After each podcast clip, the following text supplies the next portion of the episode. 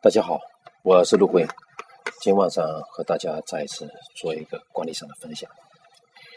呃，先不说题目，今天收到一份商业计划书，头尾十二页，非常非常非常的喜悦，一看就知道这公司是干什么，它的目标，它现在的价值，未来的去向。非常明白，十二页是我看到的所有商业计划的最短的。问这公司的老板，这谁写的？他说他自己本人写的。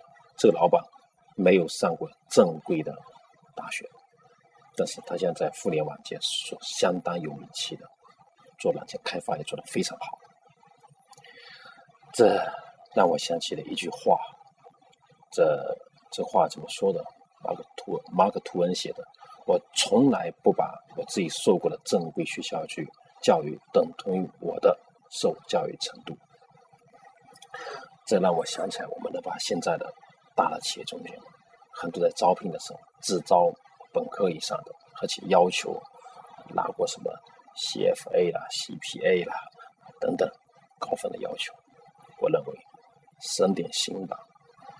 拿一个数据，美国的五百强企业的 CEO 里头。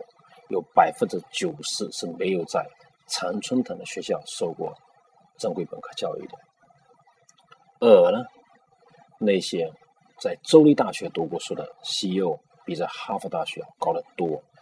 哈佛大学那类的常青藤学校只培养出九位，五百强只培九位。我们这已经有答案了。